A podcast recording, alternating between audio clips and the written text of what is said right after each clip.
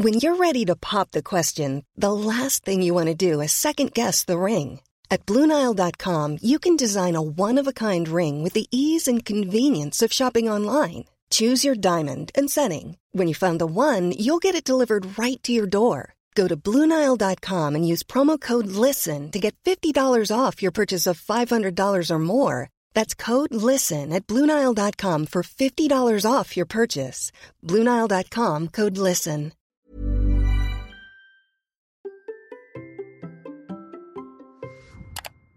Et si nous parlions d'une relation de couple un peu spéciale Le coach et son athlète. Allez, c'est parti. Bonjour, bonjour, c'est Bertrand et bienvenue dans Kilomètre 42, le podcast dans lequel nous parlons de course à pied, mais surtout de mouvement et d'un mode de vie plus sain pour lutter contre la sédentarité. Mon ambition est de devenir champion du monde de mon monde et de vous aider à en faire de même en vous lançant vos propres défis. Toutes les semaines, je partage mon expérience, des conseils, des rencontres avec des personnes inspirantes. Et aujourd'hui, je vous propose le retour d'un invité que vous avez déjà entendu plusieurs fois. Épisode 84, par exemple, ou aussi un live sur la chaîne YouTube du Hamsters Running Club. C'est Thomas, alias Tom Runner 63, et nous avions parlé de son parcours, de son défi de traverser l'Auvergne, euh, ses volcans en courant. Il avait échoué l'an dernier, il avait pris un gros coup de chaud dans sa première tentative, et cette année, eh ben, il a réussi. Et dans ce projet, pour réussir ce projet, Tom a ressenti le besoin de se faire aider. Il a donc fait appel à un coach, Frédéric Prieto. En fait, on n'en avait pas du tout parlé hein, dans l'épisode précédent, mais à l'arrivée de son défi, Thomas a écrit sur son profil Facebook un post élogieux sur son coach et le travail qu'ils font ensemble. Je vous lis un extrait. J'ai beaucoup d'ego, il me fallait donc un coach qui arrive à gérer mes entraînements, mais aussi mon côté un peu foufou, qui veut toujours faire des courses dingues et une tendance à me disperser. C'est donc avec Fred que j'ai décidé d'apprendre et repartir de zéro. Franchement, c'est un vrai luxe quand quelqu'un analyse et te propose ce que tu as besoin pour réussir. Alors, en lisant ce post, j'ai proposé à Thomas de revenir, mais avec son coach, bien entendu, pour creuser cette relation entre coach et coaché, entre le coach et son athlète. Pourquoi est-ce que Thomas fait appel à un coach? Qu'est-ce que son coach lui apporte et comment travaille un coach et notamment Fred, hein, euh, qui est le coach de Thomas, et qu'est-ce qu'il apporte à son athlète Comment il s'adapte à son athlète et comment finalement les deux progressent Parce que c'est vraiment un couple, hein, j'ai envie de dire, comment ils progressent tous les deux, euh, l'un dans ses objectifs et l'autre pour accompagner l'athlète et pour mieux le comprendre et encore pour mieux l'aider. Je pense que cet épisode répondra probablement à des interrogations que certains se posent sur l'intérêt ou pas d'avoir un coach. Euh, Moi-même, c'est une question que je me suis posée. J'étais passé par un coach l'an dernier, car même pour nous qui sommes des athlètes amateurs, on a, on a par moment besoin d'aide pour devenir champion du monde de notre monde. D'ailleurs, en parlant d'aide, c'est justement le but du Hamsters Running Club, la communauté bienveillante. Euh, Vous savez, si vous avez des questions, si vous avez besoin d'encouragement, si vous avez aussi des conseils à apporter, bien entendu, eh ben vous pouvez venir euh, rejoindre la communauté. Alors, elle n'est pas sur Facebook, elle n'est pas sur Twitter, sur Instagram. Elle est dans une application. Je vous mets le lien dans les notes de l'épisode. Vous pouvez la rejoindre, hein, c'est gratuit. Vous pouvez mettre euh, des petits commentaires, des petits messages. Vous pouvez découvrir ce que disent les autres et puis vous pouvez même les entendre parce qu'il y a tout un tas de fonctionnalités qui vont autour du club. Mais tout ça, je peux pas trop vous en dire parce que tout ce qui est dans le club reste dans le club. En revanche, ce qui est public comme commentaires, ce sont bien sûr les commentaires sur Apple Podcast. Mais si vous pouvez pas mettre de commentaires sur Apple Podcast, je vous une autre solution pour vous, c'est venir mettre un petit commentaire sur une application qui s'appelle Tumult Podcast. Je vous mets aussi les liens dans les notes de l'épisode. En fait, vous pouvez écouter tous les épisodes de podcast directement dans l'application et mettre des commentaires hein, euh, à la seconde près. hein, quand vous entendez quelque chose qui vous intéresse, vous pouvez mettre un petit commentaire et réagir directement à ce qui a été dit. Alors n'hésitez pas à venir euh, mettre des commentaires, hein, euh, n'hésitez pas à faire des retours et même d'ailleurs poser des questions parce que ça peut donner des idées pour de futurs épisodes en sachant vraiment comment je peux vous aider avec des épisodes qui vous aideront encore plus. Voilà, il est maintenant temps d'enfiler les baskets et d'en découvrir encore un peu plus sur cette relation entre coach et coaché. Allez, c'est parti avec Thomas et Fred. Bonjour à tous les deux. Salut. Comment allez-vous? Bah écoute, en super forme, en cette belle journée ensoleillée pour un, un 15 juillet, tu vois. Mais euh, ça va, la forme. Puis Thomas, bah, je pense que ça va pas trop mal non plus. Bah ça va moi aussi, oui, nickel. Oui, alors c'est vrai que on doit le dire, en Auvergne, euh, comme partout ailleurs, hein, il n'y a pas de jaloux, il fait un temps dégueulasse. Euh, J'ai profité d'une toute petite éclaircie tout à l'heure pour aller prendre ma petite demi-heure de soleil. Euh, je vous demande pas si vous avez couru. Pas personne ne demandait, oui. T'as On a couru. T'as couru aujourd'hui ouais Un peu aujourd'hui meilleur. Ouais, Moi, pareil, j'ai couru hier, pas aujourd'hui, tu vois. Bon, alors, les habitués, ils ont reconnu la petite voix de Thomas. Hein, Voilà. hein Comment tu vas Thomas? Bah écoute, ça va. La fois, euh, tu vois, j'ai repris l'entraînement après l'ultra et puis euh, on a déjà bien bossé euh, depuis 2-3 semaines sur la prépa marathon, donc euh, impeccable. Alors, Thomas, on se rappelle de toi. On va pas refaire la présentation. Euh, je renverrai vers l'épisode, je ne sais plus combien, dans lequel tu nous racontais euh, tes projets, tes envies, ton premier échec sur ta traversée de l'Auvergne. Et puis mm. ensuite, on t'avait invité sur le live, tu nous as raconté en partie ta réussite. Mais il y avait un élément, moi, vraiment, qui était important. Et c'est pour ça que vous êtes deux aujourd'hui. C'est que dans la photo, je crois, que tu publies le lendemain de ton arrivée, tu as été élogieux, mais vraiment élogieux, enfin, je, vraiment, avec ton coach. Bah oui, parce que tu vois, comme tu dis, euh, euh, le premier coup, bah, je me suis raté. Et, euh, et, là, on a bien bossé tous les deux. Et bah, ça a été une réussite, en fait, totale, malgré les conditions météo qui étaient. je ne sais pas les mots, mais. Et du coup, en fait, tu vois, je j'ai bien compris que j'avais pu passer un cap et que bah, voilà, il fallait bosser, avoir des, façons d'approcher un peu l'événement différemment. Et du coup, bah, voilà, j'étais j'étais content d'avoir réussi, mais tu vois, fier aussi d'avoir pu euh, mettre en application un peu ce que Fred m'avait un peu euh, m'a appris et tout ça. Donc, euh, il y avait un, peu de pression. Et du coup, j'étais content. La vérité, c'est que je l'ai payé très très cher pour qu'il soit élogieux, en fait. Oui, non, mais ça, ça moi, après, j'ai aucun doute, euh, de toute façon. Mais euh, non, parce qu'on sait, euh, de toute façon, le coach, il, a un avantage. Hein. Il a dit oui, bon, écoute, Thomas, si tu si tu dis pas du bien de moi, de toute façon, je te fais courir dix fois plus. c'est un peu ça, ouais. C'est exactement ça, tu as tout compris. Parce que c'est bien sympa, hein, courir avec un coach, mais t'en bats, hein, l'entraînement. Ouais. Euh, et, justement, c'est ce qu'on va parler de cette relation-là parce que c'est ce que je trouvais intéressant en fait, c'est que tu as vraiment dit, c'est vrai que tu as vraiment expliqué, tu as vraiment dit que tu avais réussi euh, ce deuxième fois cette euh, cette traversée. Alors, on va rappeler quand même, hein, on va rappeler, tu vas nous rappeler le principe de cette espèce de, de défi un peu ce petit mythe auvergnat quand même hein. on, va, on, peut l'appeler comme ça parce qu'il y en a certains qui s'y sont cassés les dents. Toi tu l'avais fait l'expérience de te casser les dents dessus. Euh, rappelle-nous euh, le parcours. Alors le parcours tu pars euh, du Cantal pas très loin du, du, plan du Cantal en fait. Et en fait il faut traverser le plan du Cantal le Puy-Marie et après rejoindre toute la partie Sancy euh, faire les crêtes du Sancy. on n'aurait pas pu le monter parce qu'il y avait beaucoup trop de neige, mais on est passé sur les côtés. Euh, et après rejoindre les crêtes du Sancy, redescendre le col de la Croix-Moran pour après rejoindre la chaîne du Puy et finir euh, sur le Puy de Dôme. Donc 157 km et 5000 de D+. Voilà. Et tout ça non-stop en, courant tout le long. Enfin, tout le long, on essaye de courir un peu maximum et puis et puis voilà, quoi. C'était une bonne traversée des volcans, en fait. Voilà. C'est une belle balade, une, belle promenade. Ouais, c'est une belle balade. Hein. C'est une, belle balade. Alors, il faut se rappeler, on l'avait dit, hein, que c'était la trace de euh, Thomas Laure Blanchet que tu suis euh, euh, la, au mètre près. oui, presque, ouais, sauf la fin, là où tu vois, en fait, au début, on avait, on avait pris le part de, de, monter le Sancy, comme lui. Et en fait, on avait, euh, il y avait 4 mètres de neige, je crois, à ce moment-là, sur le, sur le Sancy. Donc, du coup, on a pris sur le côté. Mais alors, euh, ça a été aussi une sacrée aventure parce qu'il euh, il y avait bien 2 mètres de neige aussi. Donc, finalement, on a eu notre part de neige. Disons qu'entre 4 mètres et 2 mètres, tu as choisi, ouais, j'ai choisi 2 mètres. oui, alors, la question qui se pose quand même, c'est, et là, le coach, il va, il va pouvoir nous dire, c'est, est-ce que il y a il y a des athlètes comme lui, là, euh, comme ce, gars-là, qui, à chaque fois qu'il parle faire le truc, il a des conditions météo qui semblent totalement extrêmes. Ça, c'est ce qui s'appelle la malchance. Hein. Ouais. Alors, ce qui va m'intéresser aussi, c'est est-ce que vous aviez envisagé au départ? Parce que je rappelle quand même que l'an dernier, tu avais pris un coup de chaud, Thomas. Oui. Là, tu es parti à quelle date? Euh, Je suis parti, c'était le 22-23 mai. 22-23 mai. Mmh. Ouais. Et en fait, on en parlait avec Fred parce qu'on a, on a repoussé, tu sais, du, du couvre-feu, du confinement, ça, on repoussait sans arrêt. Et, euh, mais on avait fait une préparation sur tant de semaines. Mmh. Donc c'était très difficile de repousser sans arrêt. Et euh, Disons que ce qui se passe, c'est quand on part sur des préparations qui s'approchent des 20 semaines, surtout sur de l'ultra où il y a quand même des blocs de travail qui sont importants. Bah, il y a un moment donné, on ne peut pas repousser éternellement parce que le corps fatigue et finalement, après, il n'y a plus d'intérêt et on rentrerait dans l'indogérosité. Donc ça, c'est forcément à éviter. C'est pour ça ce que je lui avais dit. On s'est donné la date du 22 ou 23 mai, je me rappelle plus. Donc c'est dit si jamais cette date-là ne fonctionne pas en fonction de la météo ou du confinement, etc.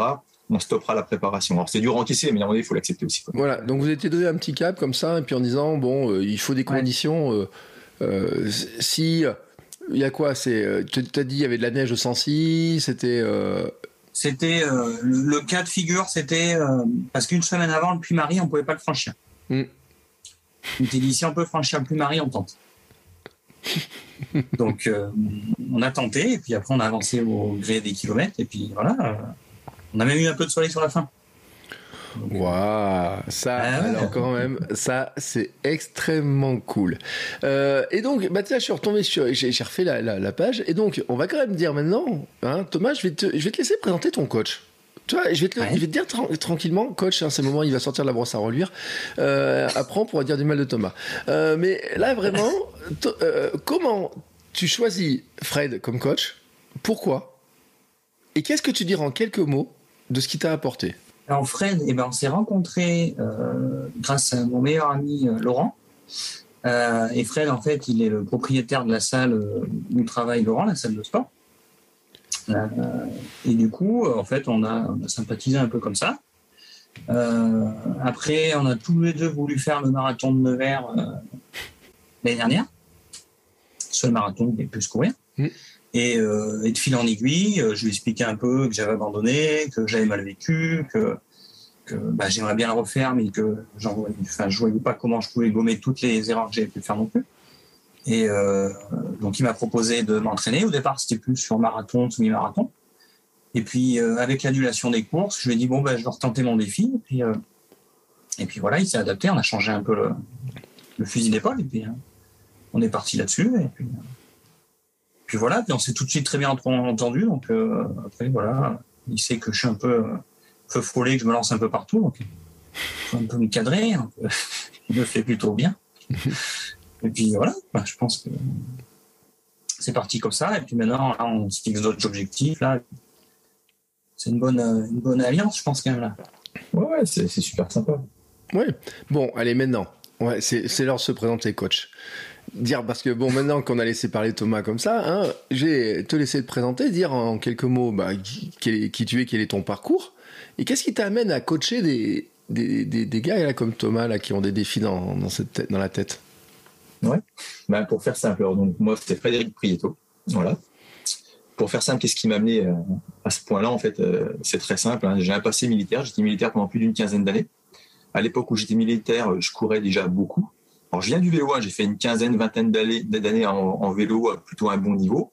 Ensuite, je suis parti sur la course à pied, le triathlon, le duathlon, enfin toutes ces activités extérieures. Et puis, je me suis axé vraiment sur la course à pied parce qu'il faut reconnaître que le tri, le du, c'est excellent, c'est génial, mais ça prend énormément de temps pour obtenir des résultats qui tiennent la route. Et donc, je me suis axé sur la course à pied où je prenais beaucoup de plaisir et sans, sans m'en cacher, sans forcément m'entraîner énormément. Puis après, comme on le sait tous, hein, euh, l'avantage de la course à pied, euh, une paire de baskets, un short, on met ça dans le coffre, on part en vacances à droite à gauche, euh, on peut courir. Donc ça, c'est assez sympa. Donc voilà. Et donc dans le parcours, donc un, parcours militaire, un peu plus de 15 ans, où là déjà, bon, euh, je faisais partie des bons coureurs à pied, ce qui m'a permis ben, de participer au championnat de France de cross-country, etc., ce qui, relève déjà d'un bon niveau. Et puis j'ai quitté l'armée pour vivre de ma passion, en fait, en étant passionné de sport depuis gamin. Euh, je me suis orienté sur un diplôme d'éducateur sportif. Donc j'ai passé mon diplôme et j'étais très très axé à l'époque parce que ça c'était en 2008 sur l'activité santé en fait. Hein. J'ai mmh. toujours parti du principe que l'activité physique était essentielle euh, à la santé. Donc j'ai passé un diplôme universitaire de médecine sportive thérapeutique afin bah, forcément de, de, maîtriser un petit peu mieux euh, ce discours-là. Et euh, de fil en aiguille, j'ai rencontré des personnes dans ma vie qui m'ont permis d'avancer, notamment un grand dirigeant d'enseigne nationale au niveau de la remise en forme. Donc j'ai créé mes deux clubs de remise en forme que j'ai très axé sur le côté qualité, confort, convivialité et santé. Ce groupe s'est arrêté parce que l'enseigne a été revendue. Et aujourd'hui, je suis parti sur un autre groupe qui s'appelle, je peux le citer, il n'y a pas de problème. Ouais, oui. Ouais, un groupe qui s'appelle Elancia, qui justement est la seule enseigne euh, nationale aujourd'hui labellisée santé, euh, au cœur de laquelle bah, forcément je peux m'éclater parce que tout le public qu'on reçoit, euh, vient. Alors forcément, hein, il y a tout horizon, il y a des gens en pleine forme, des sportifs, mais on touche énormément également les gens pas forcément sportifs à la base, euh, et beaucoup de gens et de plus en plus qui ont des pathologies, alors bénignes parfois, mais parfois un peu plus compliquées. Et le but justement, ben, c'est de les remettre sur pied, de leur permettre de vivre au mieux malgré leur pathologie. Donc ça, c'est la première étape. Ensuite, en parallèle à ça, ben, malgré, euh, malgré les clubs, etc., j'ai toujours continué de m'entraîner, de courir, d'essayer d'entretenir un niveau de performance qui tienne un peu la route. Et puis j'ai rencontré euh, quelqu'un que je peux citer qui s'appelle Johan Vincent, qui est un ancien triathlète de haut niveau, qui était champion de France, etc., qui a créé une société qui s'appelle Livetree. Et depuis quelques années, euh, en fait, il me proposait de travailler avec lui pour avoir mes, mes athlètes à moi et puis j'ai profité du confinement en fait, qui m'a permis d'avoir un petit peu de temps pour moi, pour me lancer sur cette activité euh, de, de, coaching plutôt privé. Donc j'ai créé une petite société euh, par l'intermédiaire de l'effigie Livetree, et c'est ce qui m'a permis. Ben, tu vois, aujourd'hui j'ai une dizaine d'athlètes.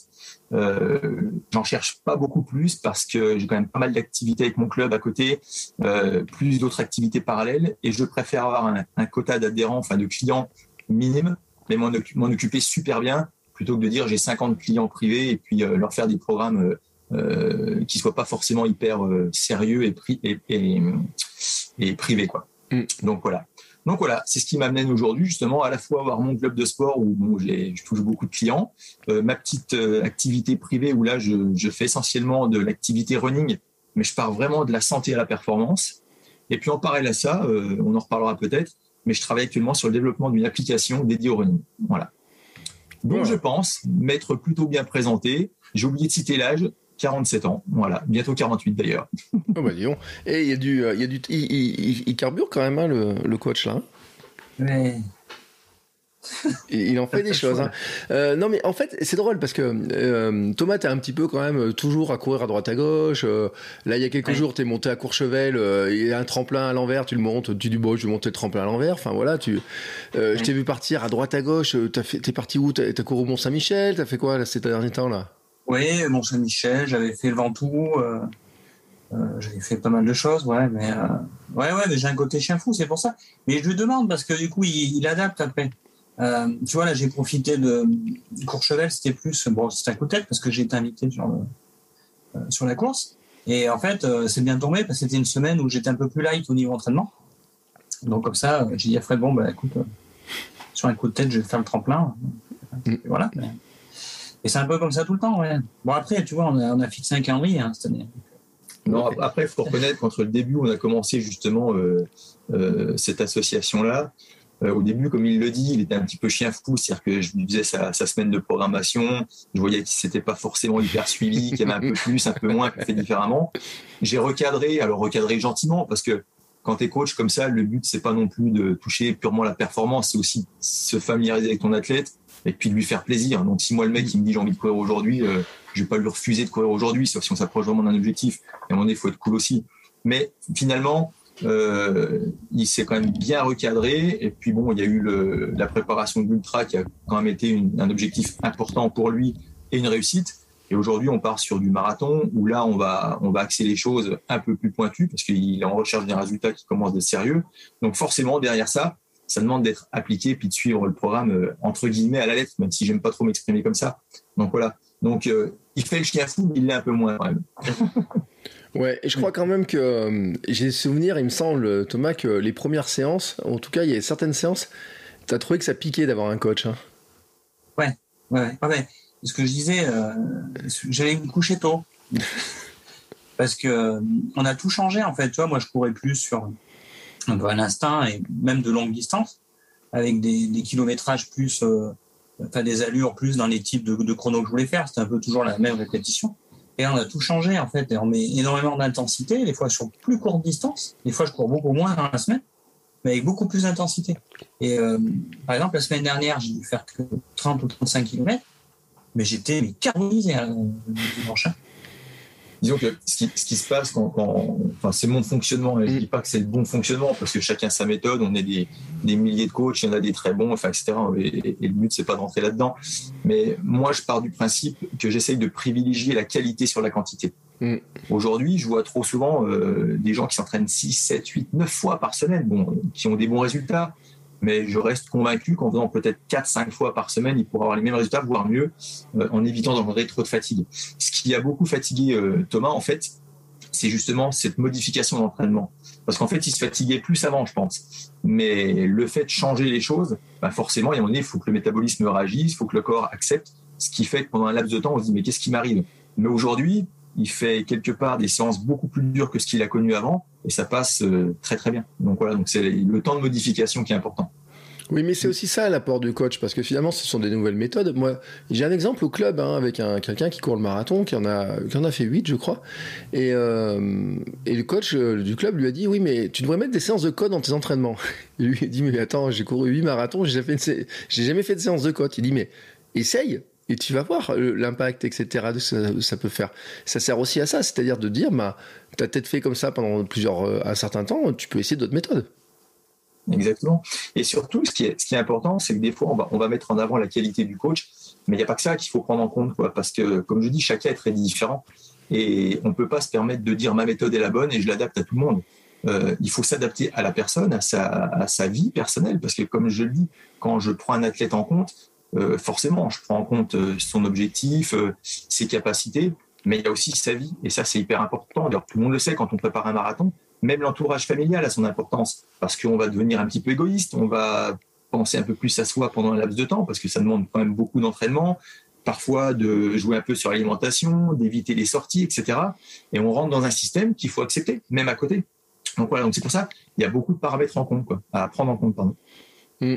Et euh, tout à l'heure, quand, quand j'ai réfléchi en marchant, en fait, je pense à notre discussion, et euh, c'était euh, c'était drôle parce que je me disais, Thomas, ça se trouve, il y a des semaines, il, il a son coach au téléphone plus souvent que sa femme. c'est vrai qu'on s'appelle souvent. ouais, on s'appelle assez souvent. Et, et on débriefe pas mal. Et c'est vrai que oui, oui, ça c'est vrai. Des fois, on discute. Bah, sur une journée de boulot, des fois, on discute plus sur les deux au téléphone que quand je rentre à la maison. mais, euh, mais ouais, parce que tu vois, j'ai, j'ai, tellement de choses à apprendre qu'en fait, je te pose euh, des fois 10 questions dans la même, même, journée. Quoi. Non, mais tu, tu, tu vois, dans, dans, le coaching aussi, il y a quelque chose qui me semble important. C'est qu'effectivement, il y a, je reviens à ça, il y a le côté objectif, la performance, euh, atteindre tel ou tel chrono, etc. Bon, ça, c'est une chose. Mais ce qu'un athlète euh, attend aussi, quand je parle d'athlète, je ne parle pas forcément du performeur. Hein. Pour moi, quelqu'un qui, qui, a une défaillance pathologique, euh, physique, euh, et qui débute la course à pied, je le considère comme un athlète. Donc voilà. Mais ce que je veux dire par là, c'est que ce que les gens ont souvent besoin, c'est de vraiment pouvoir partager ce qu'ils ressentent, ce qu'ils vivent euh, par l'intermédiaire de l'entraînement, de la compétition, des objectifs. Et c'est vrai, il faut pas se mentir, des fois, on n'est pas forcément bien écouté par son entourage parce que l'entourage n'est pas forcément dans le même trip, comprend pas forcément ce qu'on est en train de faire, euh, écoute des fois par politesse, mais sans forcément s'investir ou s'imprégner de ce qui se passe vraiment. Et d'avoir quelqu'un qui est vraiment à l'écoute pour être à l'écoute, ben, on est déjà dans le coaching, quoi.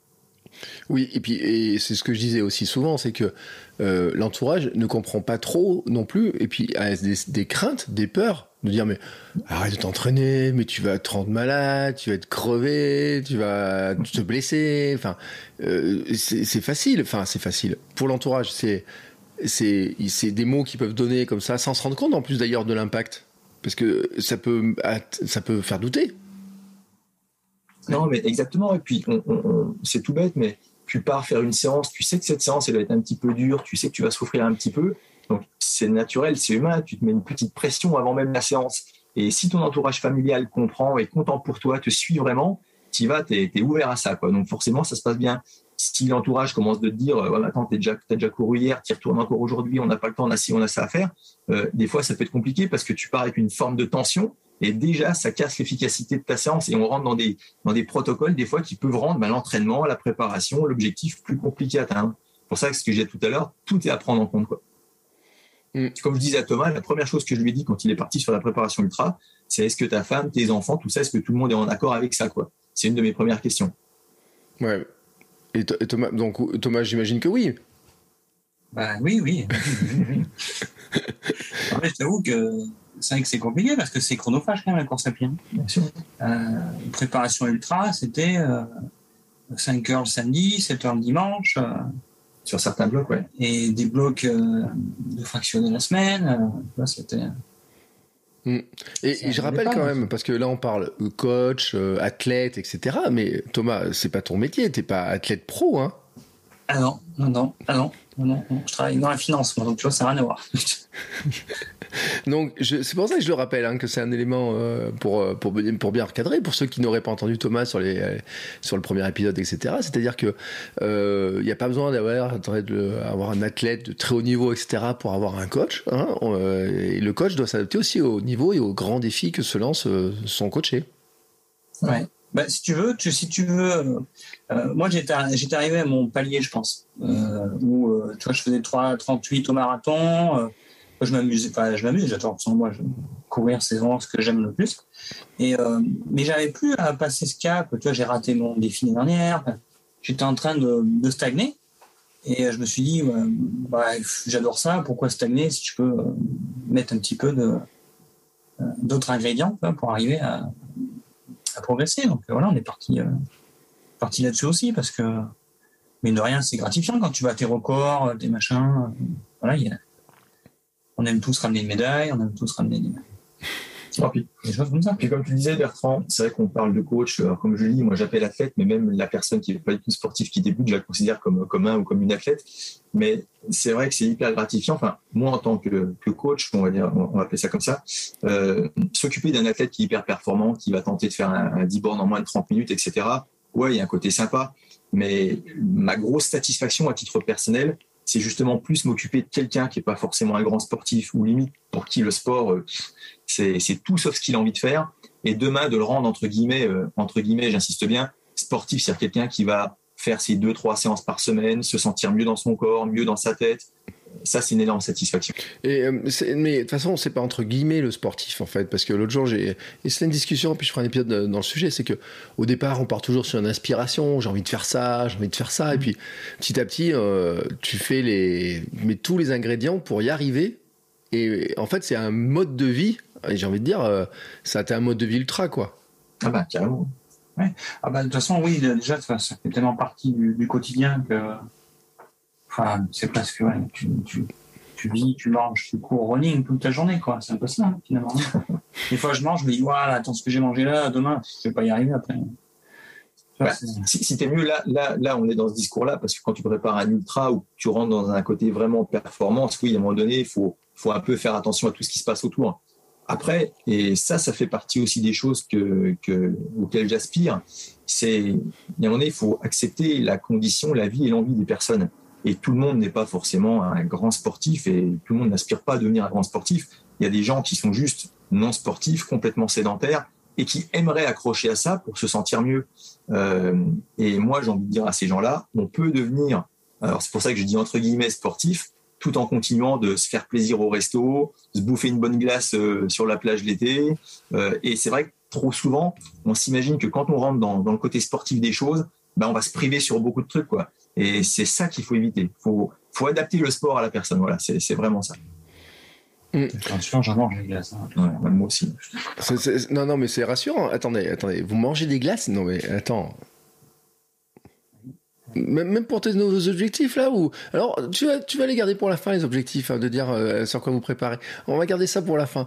Euh, après les gens là ils se disent alors c'est quoi la relation finalement euh, entre coach et coaché qu'est-ce qui se passe? Le en début de semaine à un moment donné il y a un programme où il y a au tout début vous allez discuter. Comment ça s'est passé? Le vraiment le pour, pour situer aux gens, pour qu'ils disent, pour ceux qui sont intéressés de se dire tiens comment ça se passe, Comment ça s'est passé au tout début en disant voilà Thomas il arrive il dit moi je veux faire euh, l'UT comment tu l'appelles déjà? J'ai même perdu son nom UTDV voilà l'UTDV alors moi dans tous ces sigles hein, je suis perdu j'ai travaillé trop longtemps dans l'administration où il y a des sigles partout je suis allergique Hein donc arrêtez-moi avec ces UTMB, UTBA, UT truc truc truc Voilà, hein, traverser de l'Auvergne en courant. Bertrand, je suis comme toi. Hein. Moi, il faut pas me parler de sigles non plus. Hein. Ouais, mais ça c'est l'armée. Ça, attends, tu as 15 ans dans l'armée. Euh. bon, bref. Donc, euh, Thomas, il arrive, il dit voilà, euh, moi je veux faire ça, etc. Quel est le début ou la préparation? Ça commence par quoi? Par un plan général? Vous en discutez? Comment ça se passe? Non, bah, comme je te disais, quand j'ai rencontré Thomas qui m'expliquait un petit peu ce qu'il recherchait, je lui ai expliqué tout simplement comment moi je fonctionnais. Alors attention, parce que là ma réponse c'est pas générale. Hein, je, veux dire, je pense que tous les coachs fonctionnent différemment. Donc je vais parler pour moi évidemment. Euh, moi je comment je fonctionnais. C'est-à-dire qu'en fait c'est très très simple. Euh, on se rencontre pendant une petite heure, on discute ensemble. Moi, le but de cette conversation, c'est de faire un petit point, un petit bilan avec l'athlète que je rencontre pour justement apprendre à apprendre, savoir comment il fonctionne. Comment il fonctionne d'un point de vue entraînement, sur voir qu'est-ce qu'il a comme expérience sportive. Ensuite, derrière ça, connaître un petit peu plus la personne. Et là, je vais parler un peu des antécédents de santé, parce que il peut y avoir de la pathologie ou des choses, des, blessures, des choses comme ça. Et puis, comme je le disais tout à l'heure, apprendre à connaître un petit peu comment fonctionne euh, la personne dans sa vie de tous les jours, pour que l'objectif qu'on va se fixer ensemble ben, soit réaliste et réalisable. Voilà. Euh, quelqu'un qui a une vie professionnelle hyper chargée, une vie de famille hyper chargée, euh, qui va me dire, moi, je veux m'entraîner 7 jours par semaine, enfin 7 jours par semaine, ouais. Et à un moment donné, il faut être réaliste, ça va être compliqué. Donc voilà, donc le but, c'est vraiment d'avoir une approche la plus exhaustive possible, de manière à vraiment faire quelque chose de réaliste. Ensuite, dans le fonctionnement, c'est très simple. Euh, moi, je propose un appel téléphonique au moins une fois par semaine pour prendre un petit peu de nouvelles, voir comment ça se passe. Euh, bien sûr, parler de l'entraînement, des séances, celles qui ont été difficiles, trop faciles, ou etc. Et puis à côté de ça, je reste complètement disponible par mail, par texto, où là, j'essaye d'être le plus réactif possible. Voilà. Donc ça, c'est dans le cadre du fonctionnement. Ensuite, je ne fais pas de planification mensuelle parce que je, pars du principe que d'une semaine à l'autre, il peut se passer plein de choses. Donc je préfère euh, envoyer ma planification euh, entre le vendredi et le dimanche pour la semaine d'après et je fonctionne semaine par semaine. Voilà. Mm. Donc à la fois de la disponibilité et de la planification semaine par semaine, même si moi, je sais déjà où je vais aller dans les deux, trois semaines qui vont suivre. Voilà. Et puis après, dans, ma, dans mon relationnel, euh, j'essaye de casser ce côté coach-athlète pour rentrer dans une relation plutôt amicale parce que je pars du principe qu'entre deux potes, on avance toujours mieux que, que quand il y a un côté relationnel, coach athlète ou client, etc. Mm. Euh, est-ce que, euh, alors ça peut intéresser des gens parce qu'il y a des gens qui disent, est-ce que par exemple le coach il récupère, euh, il demande à, voir les, les, remontées des montres, voir un petit peu le cardio, comment ça s'est passé, faire une analyse de tous ces trucs là là? Ouais. Alors moi, je fonctionne avec une application qui s'appelle Nolio, je sais pas, tu connais mmh. peut-être. Hein. Ouais. Et ça, c'est sympa parce que bah, j'ai les entraînements en direct, c'est-à-dire que quand l'un de mes athlètes ou une de mes athlètes fait sa séance, bah, j'ai la, la, récupération de son analyse, ce qui me permet de voir si la séance est bien passée, si c'est bien été suivi, etc., etc. Donc ça, c'est une chose. Il y a l'analyse, mais là, ça reste malgré tout euh, purement technique. Mais après, ce que j'aime beaucoup, c'est le ressenti, et ça, c'est la personne qui me l'explique. D'où l'intérêt de l'appel téléphonique minimum une fois par semaine. Mmh. Euh, Thomas, dans l'entraînement, des fois, tu, te dis, euh, je le prends différemment, l'entraînement, parce que j'ai le coach là, une fois que je serai rentré, il y a Nolio qui va lui dire ce que j'ai fait. Ah oui, ouais, ouais c'est vrai en plus, hein. mais vraiment, hein. parce que tu peux pas tricher en fait. Parce qu'avec nos montres, en fait, ça enregistre tout. Alors des fois, il me met, euh, il me met un petit mot, respecte bien l'allure de départ, parce que des fois, je pars 10 km/h, il me dit ah, tu vois. Donc euh, l'autre jour, par exemple, j'étais avec la montre, il m'a dit voilà, 32 minutes comme ça, 2 minutes 30 comme ça, tu vois, enfin tu euh, mm. Ah ouais, tu essaies d'être le plus le plus juste possible sur ce qui est ce qui est prévu, ouais. Mais euh, ouais, du coup, ça met un peu la pression parce que je me dis, mais je lui dis hein, je lui dis ah, tu m'as mis une grosse séance, j'avais pas trop les jambes, mais là j'ai tout donné hein. Donc ouais ouais, mais ça te motive, en fait, ça te pousse, ça te pousse tout le temps quoi.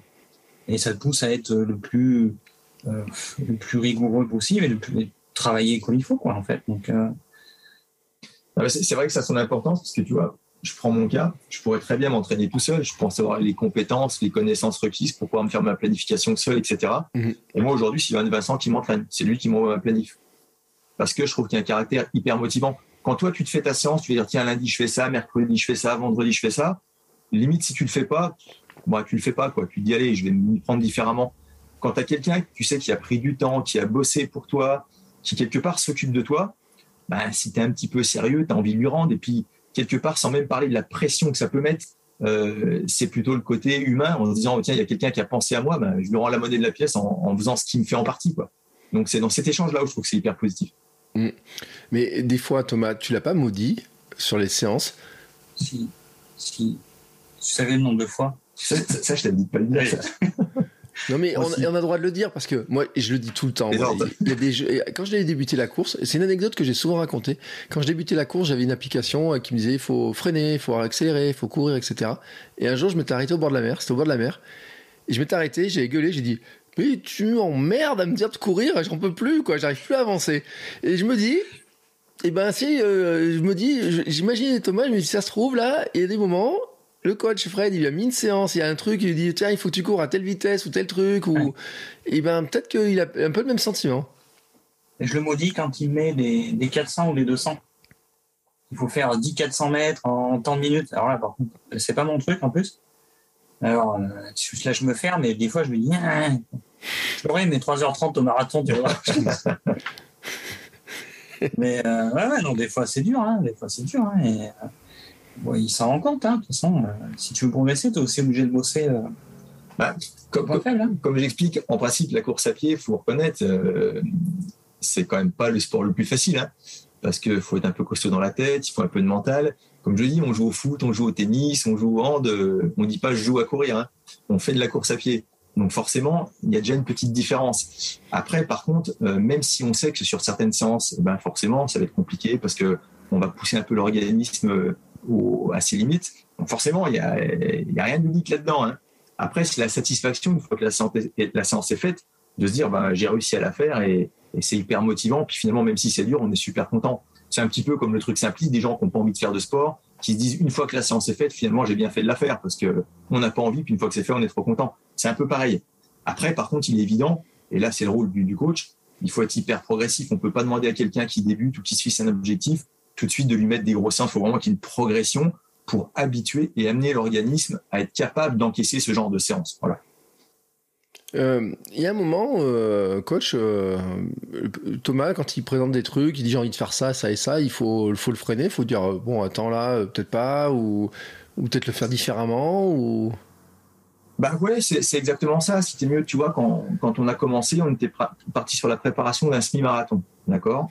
Il y a un record en 1,37, je crois, et il voulait, faire moins d'une 35. Alors pour ceux qui ne maîtrisent pas, euh, deux minutes de moins, ça peut paraître ridicule, mais en course à pied, tout le monde sait que c'est très compliqué d'aller les chercher. Et plus le temps est court, plus c'est compliqué d'aller chercher quelques secondes. Donc voilà, ça c'est pour une petite parenthèse. Mais euh, on était parti là-dessus. Et un bon matin, il me dit, euh, ah bon, c'était en raison aussi du confinement, de l'annulation des courses, hein, euh, voilà. Il me dit, bon, Fred, euh, enfin, c'est même pas lui qui me le dit. C'est que je, je, vais sur Facebook, je sais pas quoi, puis je le vois qui discute, et je le vois qui dit, euh, oui, j'ai décidé, je vais faire euh, l'ultra, les 160 bornes, le 106, tout ça. Donc là, je vois ça, je me dis, est-ce que c'est le bon Thomas Lambert? Je lui passe un petit coup de fil. Euh, et c'est là qu'il m'explique, bah ouais, Fred, on peut pas faire les courses, donc j'ai envie de faire ça, qu'est-ce que tu en penses? Donc je lui ai dit, je dis, écoute, Thomas, je dis, parce que c'était assez rapide, hein, on avait plus que à peine deux mois pour préparer ça. Hein. Je lui ai dit, parce que je vais être honnête, hein, tu vois, je suis pas un vendeur de rêve. Hein, je lui ai dit, écoute, on va le tenter.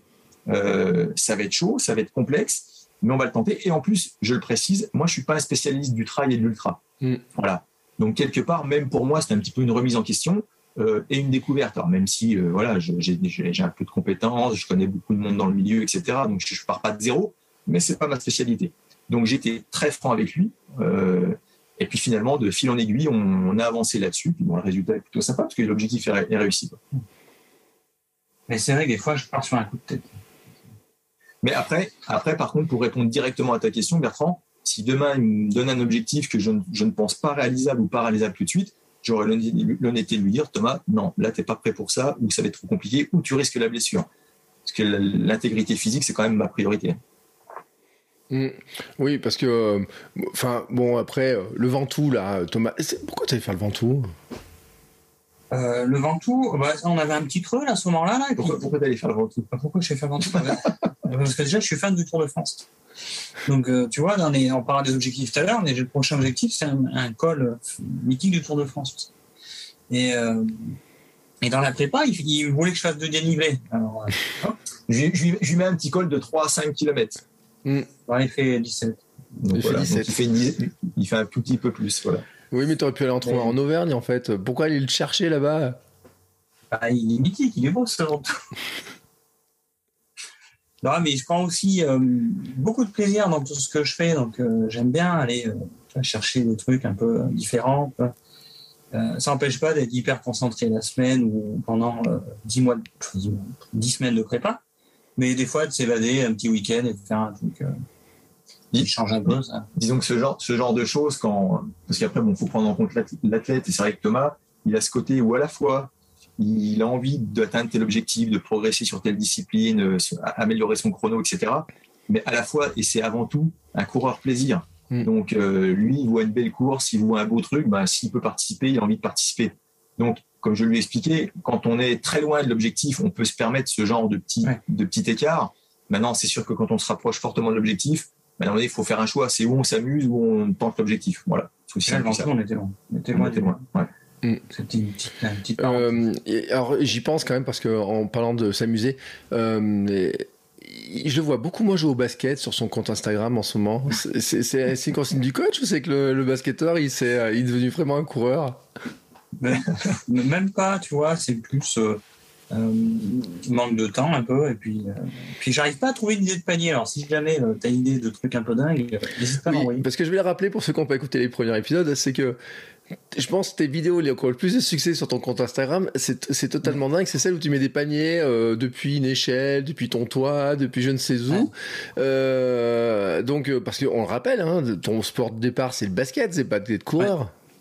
Non, 15 ans de basket au départ. Depuis tout petit, en fait, mon père était, était basketteur. Après, il a été coach de basket, entraîneur de basket, arbitre, tout ça. Donc, j'ai baigné dans le basket toute ma jeunesse. Et, euh, et ouais, j'ai gardé un peu, un peu, cet amour aussi du jeu, quoi. Donc, euh, mais j'en fais encore avec mes enfants du basket, donc c'est sympa. Mm. Mais un peu moins.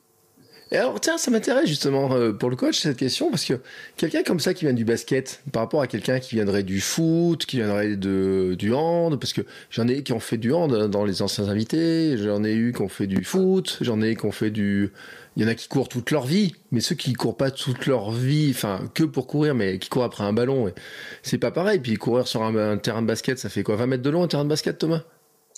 Ouais, à peu près, ouais. ouais. Euh, terrain, terrain de foot, ça en fait 90 mètres. Euh, c'est des musculairement et tout, euh, ah, on est tous fait différemment, quoi. Bah, si t'es mieux, c'est vrai que quelqu'un qui vient de ces disciplines-là, euh, il y a un travail à faire parce que c'est entre courir pendant un semi-marathon, un marathon un 10 km à fond, c'est pas la même chose que de courir sur un terrain de foot après un ballon ou sur un terrain de basket. Cependant, on entend souvent dire que des joueurs de foot ont un très bon niveau en course à pied ou d'autres disciplines parce que malgré tout, même s'ils font pas une course continue, ils fractionnent énormément. Donc le fait de fractionner énormément, souvent c'est des gens qui arrivent avec une bonne caisse, c'est-à-dire qu'ils ont un bon cardio et puis musculairement, ben forcément ils ont des appuis assez costauds. Donc une fois que tu commences d'adapter ça euh, un quotidien de, course à pied, bah forcément, c'est des gens qui très vite peuvent s'adapter et puis très vite peuvent même atteindre euh, un niveau qui devient intéressant. Quoi. Mm. Mais d'ailleurs, euh, dans les anciens invités, euh, je pense notamment à Flo qui était gardien de foot et, euh, qui court du trail maintenant et il a fait un podium l'autre jour. comme quoi, qui d'ailleurs, hein, qui, qui, montre, et puis même l'ancien gardien du Clermont Foot, hein, Olivier Anjolras, qui fait des, de l'ultra, qui fait du trail, etc. C'est marrant d'ailleurs hein, de voir ces anciens, ces gardiens. On a l'impression qu'un gardien ça court pas et en fait on se rend compte qu'il court comme des lapins. Bien sûr, et puis nous, ce qu'on voit, c'est le gardien qui est dans sa surface et puis qui est en statique. Mais le mec, pour être gardien en statique, puis, avoir une réactivité euh, hors norme comme ils l'ont, euh, il y a beaucoup, beaucoup de travail derrière. Donc il y a tout ce qui est en off qu'on ne voit pas, mais les mecs, ils ont une super condition physique. Donc forcément, quand cette condition physique, tu l'adaptes à une autre discipline, bah, si ça veut bien matcher au niveau de l'organisme, après, tu peux forcément avoir de très bons résultats. Euh, pour revenir sur euh, ce fameux UT, euh, je sais pas comment, de l'Auvergne, euh, pas à le dire, donc je, vais arrêter de le dire. Est-ce que tu penses, avec le recul maintenant, que vu les conditions, etc., tu l'aurais réussi sans ton coach cette année? Je sais, je pense pas. Je pense pas parce que c'est quand très, c'est quand même dur moi, je viens du marathon et du semi, donc me lancer dans l'ultra, j'en ai, fait 15, c'était la BMX. Et euh, il y a quand même beaucoup de paramètres à prendre en compte parce que courir 80 km, ça, je sais faire. J'arriverai, euh, à le faire. Passer euh, les 30 heures de course, ça commence à être plus compliqué. L'organisme, il puise différemment. Et en fait, c'est là où j'ai gagné parce que quand je suis arrivé, je suis arrivé fatigué mais c'était pas euh, une fatigue musculaire ni physique, c'était euh, le manque de sommeil. Le froid m'avait totalement euh, épuisé niveau sommeil en fait. Et parce que le lendemain, je marchais normal. Hein. Et, et, marcher normal après 158 km, dont une trentaine dans la neige. même moi, je l'ai journé quand je me suis réveillé le lendemain. Et non, non, du coup, et je pense qu'aussi, je l'ai réussi et je l'ai bien vécu. J'ai pris du plaisir quasiment tout le long même quand c'était dur, qu'il pleuvait. Euh, a pris plein la tête. Et ben, en fait, euh, quand on voit le film ou les, photos, on voit que je souris en fait tout le temps. En fait, j'ai pris du plaisir tout le temps. Oui, alors je dois le dire, hein, le film, il est encore euh, magnifique. Il est plus beau que celui du premier. Tu trouves? Ouais. C'est une fin? Non, mais il n'y a pas que la fin, mais et je dis, on mettra le lien, bien entendu, parce qu'il y a aussi euh, ta femme qui parle, on voit les enfants, on voit l'arrivée, on voit un petit peu tout. On voit le coach aussi. Ouais. Mais c'est vrai qu'il est sympa, le film, il est touchant. Ouais, il est beau, ouais. François de Saint-Théodore, il est, c'est vraiment quelqu'un de passionné et qui, euh, qui vit le truc, en fait, avec nous pendant 40 heures.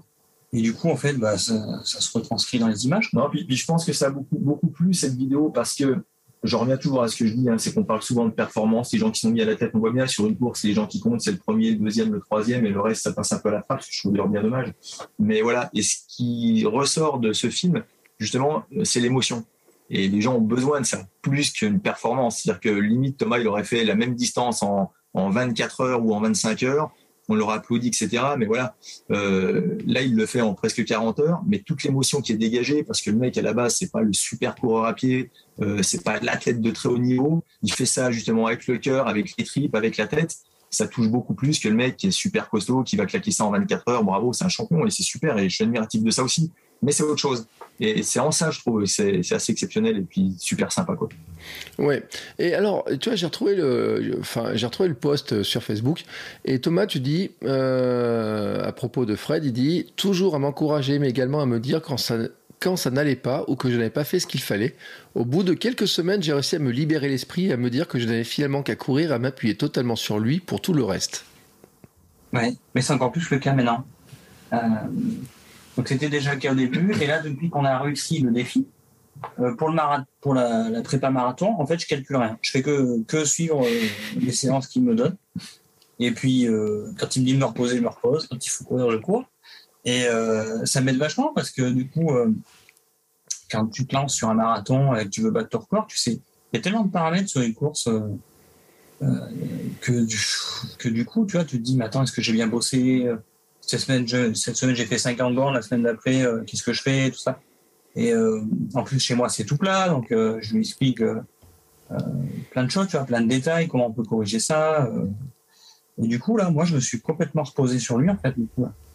non, mais ce qui, est, ce qui est important et ce qui n'est pas facile, c'est qu'il faut gagner la confiance de, la personne dont tu t'occupes, en fait. Mm. Et moi, je me mets à la place de la personne qui veut être entraînée, qui veut être coachée au départ, on ne se connaît pas forcément. Euh, les gens ont tous une expérience, un vécu avec des choses qui ont marché, d'autres qui ont moins marché. Ils arrivent avec quelqu'un de nouveau. Je comprends, c'est pas facile de faire confiance, surtout quand les méthodes changent ou des fois c'est un peu même bouleversé. C'est-à-dire qu'on se dit, attends, euh, je faisais ça pendant des années, puis on me demande de faire quasiment l'opposé. Euh, ouais, ça peut parfois même choquer. Mais une fois que la confiance est acquise, et forcément, quand on se donne un objectif et qu'on l'atteint, ça renforce la confiance. On dit, bon, voilà, j'ai bien fait d'écouter. Et c'est après où effectivement, bah, les gens ils se reposent complètement. Et ils ont raison. Et c'est un petit peu comme, euh, comme je prends l'exemple d'Andy Born. Euh, j'ai accompagné mon père une fois. Mon père avait 58 ans à l'époque. Euh, bon, il vient du vélo, il avait un super niveau en vélo et il s'est mis à la course à pied. Et je l'ai accompagné sur Andy Born. J'avais préparé sur Andy Born et son, objectif c'était de faire moins 40 minutes. Alors moins de 40 minutes sur un Born à 58 ans, ça cause un petit peu. Mm. Surtout que c'était un 10 bornes avec deux, trois passages sur une belle patate, donc pas le 10 bornes ultra plat pour faire un chrono. Et il a fait 38, 38 18 sur ce, je me rappelle, un 38 18, il a gagné dans sa catégorie, etc. Donc c'était super bien. Mais cette course-là, en fait, il n'a pas eu à réfléchir parce qu'à la fois, il y a eu la programmation, enfin, tout le déroulement de programmation, et je l'ai accompagné. C'est-à-dire, je lui ai dit, c'est simple, tu te mets derrière moi, moi, je me mets à l'allure, toi, tu as juste à courir, tu réfléchis même pas. Et résultat, il a cartonné, quoi. Euh, et ben la préparation, c'est un petit peu la même chose. C'est qu'une fois que la, la, la, confiance est installée, ben la personne, euh, elle se laisse guider. Et d'ailleurs, c'est pour ça qu'on est là en fait. C'est pour qu'ils se laissent guider, qu'ils aient pas à réfléchir, pas à se préoccuper des détails, qu'ils se disent voilà, j'ai ça à faire et si je fais ça, ben, ça devrait marcher. Mais tu vois, moi, je suis quelqu'un qui aime borner en fait. J'aime bien faire beaucoup de kilomètres. Parce que déjà, j'aime bien courir. Et euh, dans les plannings, c'est vrai qu'on court moins que ce que je courais les autres années. Quoi. Je fais 300 km par mois à 200. Fois 250. Mais... Du coup, ouais, il faut l'accepter au début. Hein. Au début, j'ai l'impression qu'on faisait rien. Je fais ça, mais euh, quand tu que je progresse, on a couru 5 euh, heures dans la semaine. Ça fait pas beaucoup de ça. Et puis, euh, ouais, en changeant tout. Bon, là, j'ai vu la semaine dernière l'intensité. j'ai un autre athlète, euh, Nicolas, il s'appelle, qui est pareil, c'est un, mec qui fait du trail, du trail, etc. Euh, il a été entraîné pendant 10 années et il a fait une compète, euh, j'ai même plus le nom, hein, c'est pas bien, mais bon, je suis comme toi, tu ne retiens pas les noms. il, y a, il, y a, une semaine, là, il a fait un 60 bornes avec, enfin, 64 km avec 3900 dénivelés positifs. Donc, truc bien, bien dur il l'a fait, euh, il l'avait fait en, un peu plus. Ouais, non, c'est pas celui-ci, c'est dans les Pyrénées. En un peu plus de 15 heures. Un peu plus de 15 heures. Ça fait quoi Trois mois et demi là que je le prépare. Euh, et il l'a fait bah, le week-end dernier, en fait, en s'entraînant moins. Il était très perplexe parfois. Hein. Il me faisait confiance, mais un peu de perplexité, on va dire ça comme ça. Et là, il a fait 12h45. Donc, c'est super, quoi. Oui, mais c'est ça aussi en fait, parce que euh, il y a les, méthodes, etc. Euh, faut accepter à un moment donné de dire bon, on essaie les méthodes et, on va voir le résultat. Enfin, on la suit. Euh, alors je dis pas les yeux fermés parce que je pense quand même que le coaché, euh, il essaie de comprendre. Bien sûr.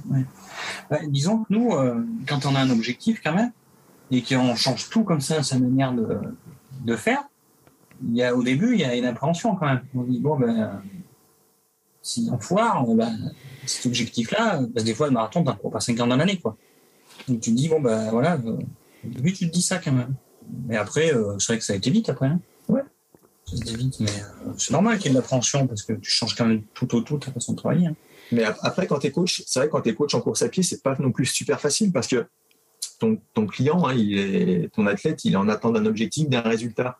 Et on le sait tous, hein, moi le premier, j'ai fait énormément de courses, j'ai pas battu mon chrono à chaque course, hein. ça serait magique, sinon je serais champion du monde aujourd'hui. Hein.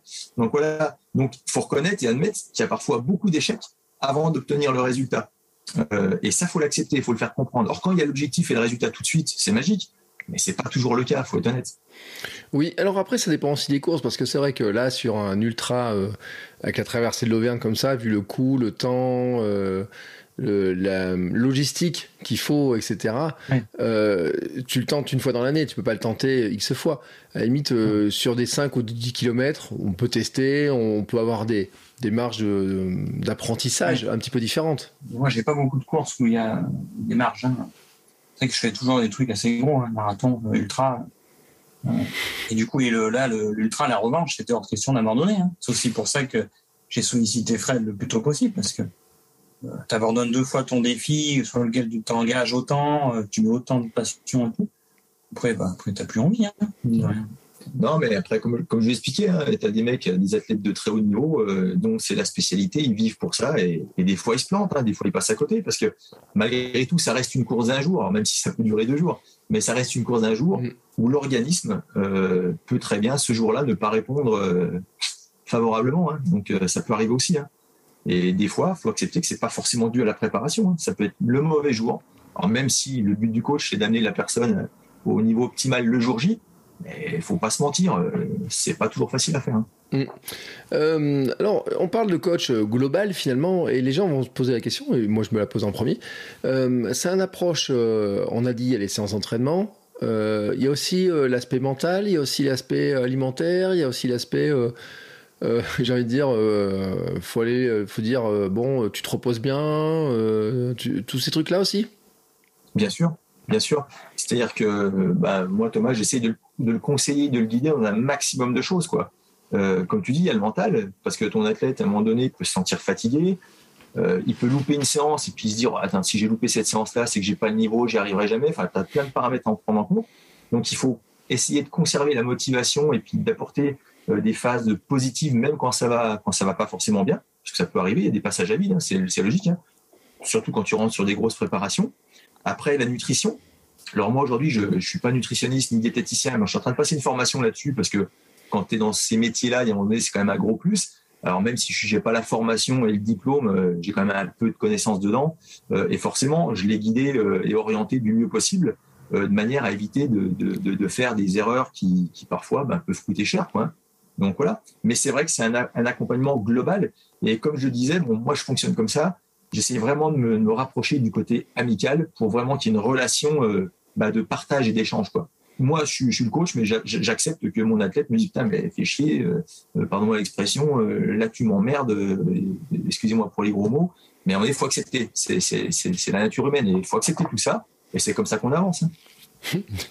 C'est marrant parce que j'ai l'impression que c'est, c'est pas tout à fait la logique de l'armée, ce truc. Ah, alors, tu sais, pour l'histoire, quand, quand, je dis à certaines personnes que j'ai été militaire pendant plus de 15 ans, les gens me font des billes comme ça. Moi, j'ai vraiment réussi à faire la transition. Ça fait mes 15 années militaires. S'il fallait les refaire, je les referais parce que j'ai adoré ça et c'était une super expérience de vie. Mais à partir du moment où j'ai quitté le treillis et que je suis passé dans le civil, euh, j'ai fait le zapping complet. Ouais, c'est ça, parce que j'étais en train de dire, on n'entend pas un militaire parler, parce que le militaire, on se dit, ça va être comme ça, comme ça et tout, et tout. Non. Non, non, pas du tout. Ouais, pas trop. Hein. Enfin, je pense pas. Non. Non. Bon, un jour, tu l'as fait ramper au milieu d'une flaque de boue, mais ça, c'était juste pour le, pour le fun, non? T'as pas fait un truc? Ouais, ça, on m'avait dit qu'il fallait pas le dire sur le podcast. mais, non, mais j'en bave comme euh, les militaires, hein, par contre, faut le dire. Oh, attends, et je suis sûr, et je suis sûr que tu dis ça, mais je suis sûr que tu en redemandes. C'est vrai. Mais moi, je suis très euh, boulimique de, de, sport, donc euh, j'en veux tout le temps. Mais euh, sauf, sauf quand on fait abdos, tout ça, quand tu m'avais forcé à faire ça. Ça, j'avais pas trop aimé. Oui, alors c'est ce que j'allais dire, tiens, parce que c'est intéressant d'avoir un coach qui est aussi, qui a une salle de sport, qui a deux salles de sport, qui a cette vision-là aussi et tout. la partie euh, renforcement, gainage, musculation, proprioception, euh, enfin tous ces trucs-là, là, euh, c'est aussi au programme? Alors tout, tout dépend de l'athlète en fait. Voilà, c'est-à-dire que moi je vais pas imposer les choses. Effectivement, aujourd'hui, tu lis tous les magazines, tu entends parler beaucoup de coachs, course à pied égale gainage, renforcement musculaire, des quadriceps, et j'en passe et j'en passe je vais pas dire que c'est faux, pourquoi pas. Et il y a des gens avec qui ça va matcher, des gens avec qui ça va marcher, des gens qui ça, va leur permettre de progresser. Euh, moi, je suis pas forcément favorable à ça. Euh, je pars du principe que si la personne adhère à ce genre d'exercice supplémentaire parce qu'elle aime ça, elle en ressent le besoin, je vais m'adapter, je vais lui proposer des solutions. Maintenant, si la personne me dit, moi, tout ce qui est renfort, tout ce qui est gainage, ça me gonfle, j'aime pas ça, euh, je pars du principe qu'on n'est pas là pour faire de la musculation, mais pour courir. Donc, à moi de m'adapter pour que la personne, elle puisse courir. Et tu vois, une bonne séance de côte, des fois en renforçant musculaire, ça peut être largement efficace, voire plus efficace qu'une séance de gainage où 9 fois sur 10, tu vas pas forcément être bien positionné, tu vas te faire mal au cervical, au dorsaux. Enfin, voilà, je vais pas rentrer dans le détail technique, mais tu vois ce que je veux dire. Moi, ma priorité, c'est de m'adapter. Quelqu'un qui me dit, moi, je veux me renforcer les quadrilles, je veux faire du gainage, je vais lui faire faire les choses en essayant de les faire le, mieux possible. Mais je suis pas un, mec qui va dire, il faut faire ça pour que ça marche. Hmm. Ah, vu la tête de Thomas, je pense qu'il n'était pas très gainage. Non, il n'était pas très gainage. Non, j'étais nul en plus. on, en a, fait un peu, hein Ouais, on a fait un petit peu, mais tu vois, c'est quelque chose, quand il dit tout à l'heure forcer, en fait, c'est pas le bon terme, parce que je lui ai proposé. Je lui ai dit, si tu veux, on essaye. Mais tu me dis ce que tu en penses, ça te fait du bien, on continue. Tu sens que ça t'apporte rien ou t'aimes pas, on arrête. Et en fait, c'est ce qui s'est passé. Oui, on arrête. euh, je crois que dans le premier épisode, on avait parlé de la récup, Thomas. Euh, est-ce que le coach aussi, euh, il t'a fait évoluer sur la partie récup, euh, sur la partie enchaînement de, de la enfin, gestion de la fatigue, les enchaînements après un gros week-end de bloc, comment on récupère derrière, etc. Est-ce que tu as changé aussi d'aspect là-dessus? Ah ouais, ouais, mais tout. Mais tout. En fait, moi, si tu veux, je pourrais presque six fois par, six fois par semaine. Euh, et là, on a tout changé en fait. On, va faire plus intense, mais sur plus court. Euh, il y a toujours deux à trois jours de repos par semaine. Et finalement, quand ils arrivent, ça fait du bien parce qu'on a bien bossé les jours d'avant. Et euh, ouais, il y a du repos. Tu vois, on a fait un premier bloc après l'ultra. Là, cette semaine, on a eu plus light. là, on va rattaquer, tu m'as dit, la semaine prochaine, bien costaud. Il y a toujours, c'est des paliers un peu comme quand tu vois les, les mecs qui préparent le Tour de France tu le vois qui font des stages, des choses comme ça. Et nous, en fait, on est un peu sur ce, principe-là, de faire des gros blocs. Et, tu as d'autres phases, tu as un premier bloc, un deuxième bloc. Si, si mieux, c'est hyper important la récupération. Puis à un moment donné, il faut quand même accepter, c'est que Thomas, il a 40 ans. Donc à un moment donné, il faut aussi s'adapter à ça. Non, il a 40 ans. Moi, je, je crois qu'il en avait 25. Ouais. Ah, c'est gentil. Donc tu vois, il a 40 ans. Et, et ça, c'est vachement important parce que la récupération, à un moment donné, c'est pas la même mais ça fait, mais je perds beaucoup plus, euh, et je prends même presque plus de plaisir avec euh, une journée, quand on a une journée de repos. Euh, avant, je me l'octroyais pas cette journée parce que vu que je la maîtrisais pas la course à pied dans son, dans sa globalité, je me disais, il faut que je cours, faut que je cours. si, si, je veux progresser, si je veux arriver au marathon en ayant fait tout ce qu'il faut, il y avait une sorte de culpabilité, tu sais, quand tu as courir. Mm. Et je me dis, mince, j'ai pas couru, ouais, j'ai pas progressé. Ouais, mais, tu vois, moi, je, Excuse-moi, Bertrand, vas-y. Ouais, non, mais je pense qu'il y a un petit peu le sentiment du perfectionnisme aussi. C'est-à-dire qu'on veut tellement réussir que des fois, on va en faire trop. Et que mm. peut-être que c'est là que le coach aussi va mettre un coup de frein en disant. Euh, euh, et je parlais de la récupération, mais on pourrait parler peut-être aussi des allures de course. Euh, changer, ou peut-être que là, il y a peut-être une limite, tu dis, attends, tu vas pas courir à 12, mais tu vas courir à 9. Enfin, je, dis un exemple, mais je, suis sûr. Non, mais c'est un très très bon exemple. On en parlait il y a pas longtemps. Quand on disait, euh, si on regarde mon Strava, je dois être à, 10 de moyenne sur les 16 km. Alors qu'en fait, au milieu, tu as eu 45 euh, minutes, 1 heure à 13-14, ou 12,5, 13. Et, euh, parce qu'en fait, au début, on fait, en plus, moi qui viens du basket, les chevilles, il faut qu'elles chauffent.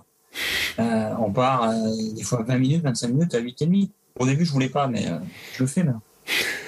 ça, c'est une des choses les plus dures à, faire encaisser euh, aux athlètes, même les athlètes confirmés, hein. mm. même les mecs qui sont très costauds, qui courent fort. Hein. Euh, tu vois, euh, quand tu, j'ai eu la chance de passer mon diplôme d'éducateur sportif à Fontainebleau, donc anciennement le bataillon de Joinville, et j'ai côtoyé donc des athlètes de très haut niveau, hein, des Kenyans qui étaient en préparation pour faire moins de 15, moins de 10 sur le marathon, etc. Les mecs, quand tu les vois s'échauffer à 8,5, 9 à l'heure, alors qu'ils courent à 21 km heure, tu te poses forcément la question, tu vois. Et quand tu vois des gens qui font un marathon à 12 km heure et qui s'échauffent à 11 km heure, il y a un truc qui colle pas, tu vois. Donc voilà. Mais ça, c'est très, très compliqué et très difficile parce que souvent, sur ces zones d'allure, euh, quand tu es à 7, 8, 9 km heure, euh, tu as l'impression que tu marches ou que tu es en marche active et même pas en course à pied ou que tu trottines. Mais c'est quelque chose qui est capital, quoi. Capital. Les footings lents, c'est capital.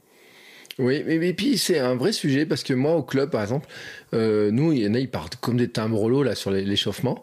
Et donc euh, quand ils partent à 12 ils sont en vitesse de croisière. Moi quand je suis à 12 je suis déjà euh, ça, ça, tire un peu tu sais le truc. Et tout et on arrive à la fin je dis bon bah ça y est moi ma séance elle est terminée. Alors que derrière après il faut tourner sur la piste etc. et je sais j'avais discuté un jour avec quelqu'un d'un club. Il m'a dit dans notre club on a une règle on dépasse jamais les 10 km heure à l'échauffement. Il dit c'est la règle.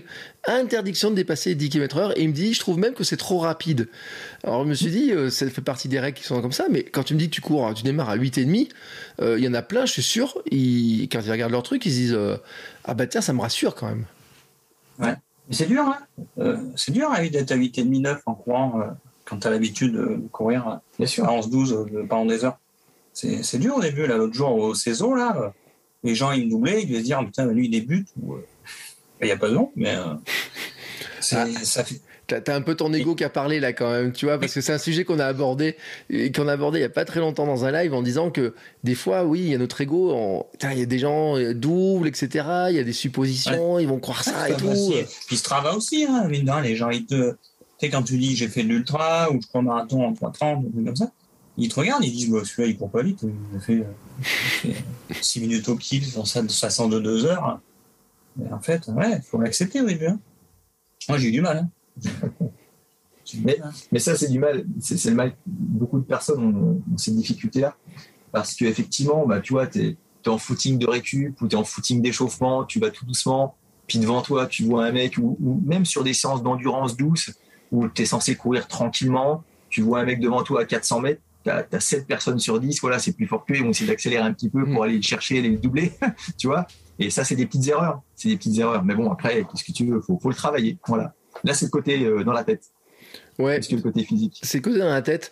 Euh, et l'autre jour, j'ai regardé, j'ai retrouvé un mail aussi du coach qui donnait les allures. En, lui, il avait une allure, c'était l'allure marche. et l'allure euh, court à peine plus vite que la marche. Et alors, ça m'a fait rigoler parce que j'ai regardé mon cardio tout à l'heure quand je suis allé marcher. Et je me suis rendu compte qu'en ce moment, je marche plus vite que je cours, comme je suis en phase de reprise. Et donc, j'ai dit, bah, tiens, je dois être dans la bonne allure, celle qui m'a préconisé. Mais c'est vrai que on n'y pense pas, ces allures, ces histoires comme ça, mais on peut s'épuiser en courant trop vite.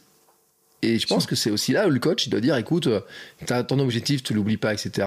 Il faut que tu sois aussi capable de, je sais pas, de courir plus longtemps, de tenir plus longtemps, etc. Oui, parce que ce qui se passe, en fait, c'est quand tu prépares quelqu'un, forcément, il y a une cumulation de séances qui va se mettre en place.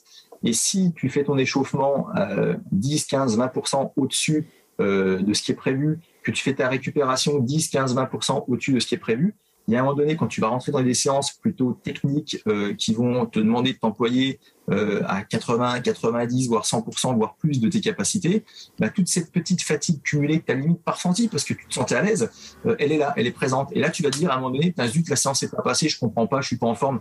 Et en fait, elle est là l'explication, très souvent. Mm. Alors, une question qui va se poser quand même, c'est qu'il y en a plein, ils disent, ouais, tiens, c'est sympa quand même, et je sens que j'ai besoin de ça, j'ai besoin que d'avoir un coach, de trouver un coach, etc. Et euh, la question que je vais poser à tous les deux, euh, c'est d'abord, Thomas, euh, toi, comment tu vois le, le, choix du coach? Alors, on l'a vu hein, que c'est par connaissance, etc. Mais Mm. Comment finalement tu quelqu'un qui te dit bah tiens cherche un coach etc. Qu'est-ce que tu dirais de, de regarder, de chercher, de d'aller chercher chez un coach? Bah, déjà ouais nous c'est par connaissance mais si ça n'avait pas marché euh, ça n'aurait pas marché quoi. Ni ni enfin c'est bilatéral là mais euh, moi ce que je recherchais au début déjà c'est quelqu'un qui qui arrive à me parce que un calendrier quand même compliqué hein. route trail court long euh, et tout ça sur l'année. Déjà, je trouve quelqu'un qui accepte. Et tu as oublié de préciser les courses sur tapis roulant dans ton jardin et tous les trucs voilà, comme ça. Hein. aussi, euh, voilà. Et puis mes petites lubies de monter des tremplins, des choses comme ça. Mm. déjà, il fallait trouver quelqu'un qui soit autant passionné que moi de la course à pied. Parce que il y a des coachs qui, qui en avaient parlé, hein, qui sont pas tous euh, tous aussi passionnés. Et du coup, et puis moi j'ai besoin de parler en fait. j'ai besoin de dire parce que j'ai besoin d'être rassuré, si tu veux.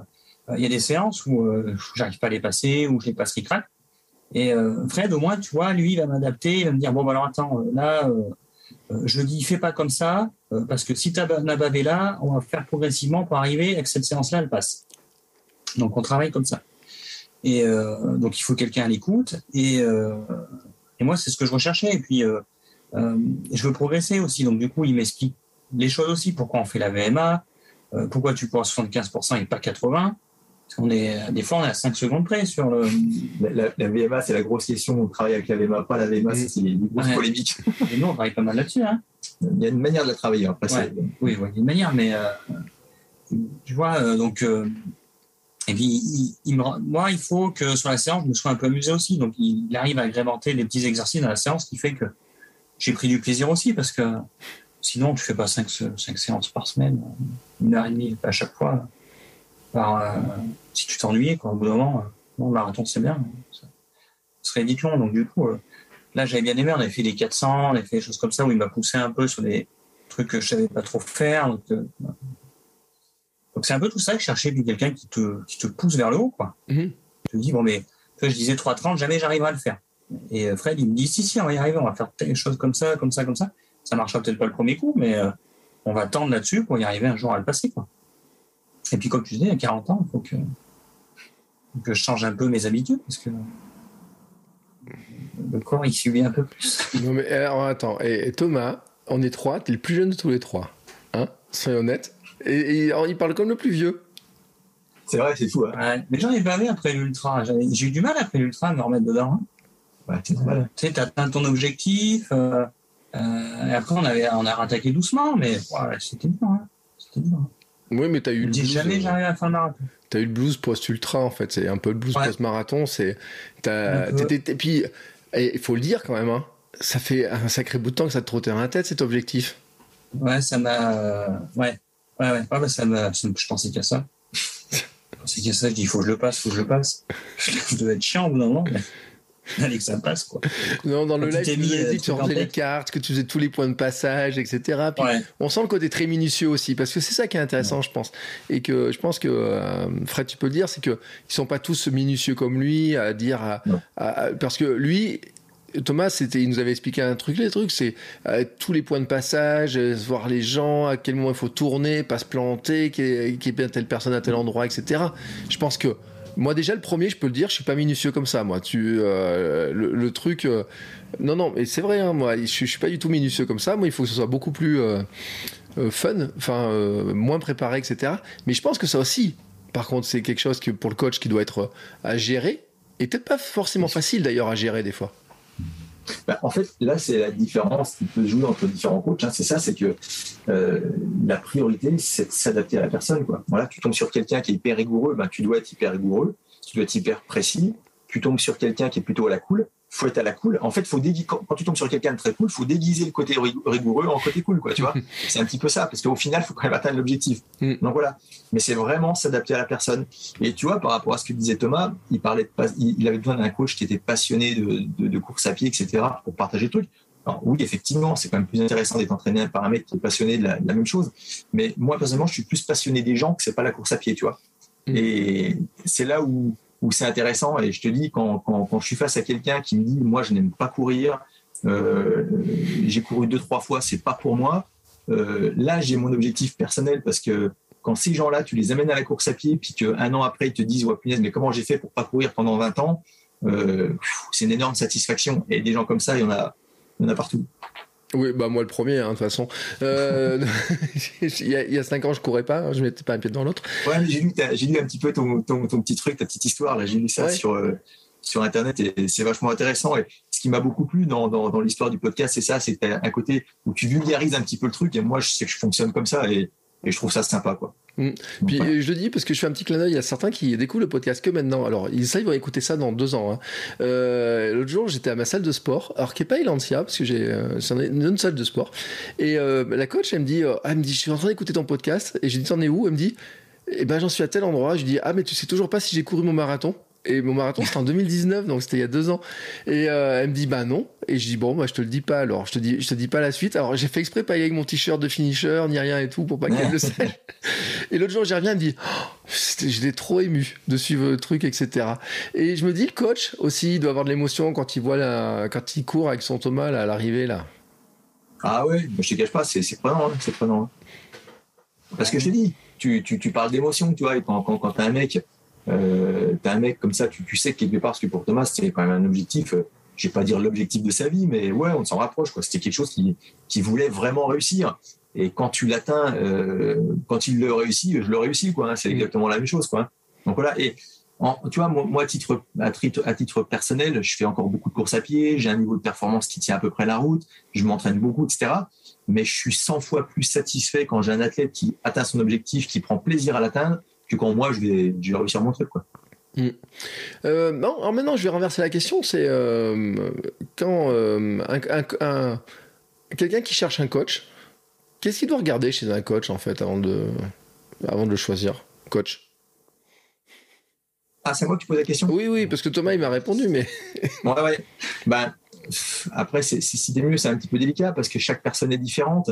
Mais je pense que la priorité, c'est d'avoir un coach qui est à l'écoute. Ça, pour moi, c'est capital. Quelqu'un qui est vraiment à l'écoute. Euh, pas forcément, alors je m'excuse pour les super performeurs et, compagnie, mais pas forcément le mec qui est le spécialiste du D-born, parce que tu as des fois des gens qui vont être exceptionnels dans la discipline, qui vont être euh, champions du monde de leur discipline, mais qui vont pas avoir la pédagogie pour accompagner, pour suivre, pour euh, guider. tout comme tu peux avoir des mecs qui vont faire un D-born en 1h10, mais qui ont la science du truc et l'intuition et qui vont être capables de faire performer d'autres personnes. Quoi. Donc voilà, alors après, c'est sûr que quand tu tombes sur le coach qui est à la fois à l'écoute, euh, à le feeling, à, le côté performeur et tout ça, bon, ben, on peut dire que tu chopes le bon coach. Mais voilà, mais moi, je pense que s'il y a une priorité, c'est être à l'écoute. Voilà. Mm. Et donc c'est pour ça que c'est ouais, c'est pour ça que c'est important aussi de regarder quelles sont les méthodes de travail parce que euh, l'histoire du coup de téléphone là comme ça, c'est pas anodin hein, cette histoire-là parce que euh, quand on regarde un peu les programmes de coaching, il y en a où ils font que de la distance mais beaucoup par mail, pas trop par téléphone. Il y en a ils font euh, beaucoup de téléphone, il y en a ils font euh, j'ai envie de dire presque payer le coup de téléphone. Hein, on se rend compte dans, les, dans, dans, dans, les trucs hein, où ils disent bah, euh, c'est trois fois plus cher si tu veux avoir un coup de téléphone ou si t'en as pas, sinon je t'envoie que les trucs par mail. Donc, quelqu'un qui est comme Thomas, qui a besoin d'avoir le coup de téléphone, qui a besoin de, discuter, etc., euh, de savoir comment le coach il travaille, c'est super important de se mettre au clair là-dessus. Bien sûr. Et en plus, d'autant plus que moi, je fais quasiment du distanciel, tu vois, parce que j'ai des coachs, des coachs, j'ai des, des, athlètes un peu partout, tu mm. vois, et c'est du distanciel. Et c'est vachement intéressant d'être capable d'entraîner quelqu'un à distance et de le faire réussir à distance, tu vois. Je trouve ça euh, assez génial, quoi. Là où tout le monde pourrait se dire, ouais, mais si je suis pas accompagné, si je n'ai pas le suivi, si j'ai pas le mec avec moi, j'y arriverai pas. Et on se rend compte qu'à partir du moment où tu es à l'écoute et que tu as, tu as compris la personne, comment elle fonctionnait et que toi, tu as, les compétences pour l'amener là où elle, doit, où elle doit aller, bah forcément, il y a de grosses chances que ça matche. Bon, messieurs, nous allons conclure cet épisode, mais quand même, il y a un truc. Euh, alors, il y a deux questions qui se posent. Euh, je vous demande pas de dire le tarif si ça coûte cher ou pas cher. Mais les gens, ils se disent, ouais, mais quand même, ça doit être hors de prix d'avoir un coach. C'est hors de prix, moi, hors de prix alors, moi, Bertrand, je peux te dire le tarif, si j'ai le droit de le dire, je peux le dire, parce que moi, je suis transparent là-dessus. 47 euros par mois. Combien 47 euros par mois. 47 euros. 47 euros et t'appelles les gens au téléphone? Ouais. Il t'appelle cinq fois par semaine, des fois. Alors, cinq, fois par semaine, c'est parce que Thomas est très demandeur et quand, quand j'ai la disponibilité, je le fais. Mais dans le contrat, en fait, c'est un appel par semaine. Voilà. Après, si la personne a besoin que je l'appelle deux fois, que j'ai la disponibilité, je vais répondre. Je vais pas dire il a eu son appel, je ne l'appelle plus.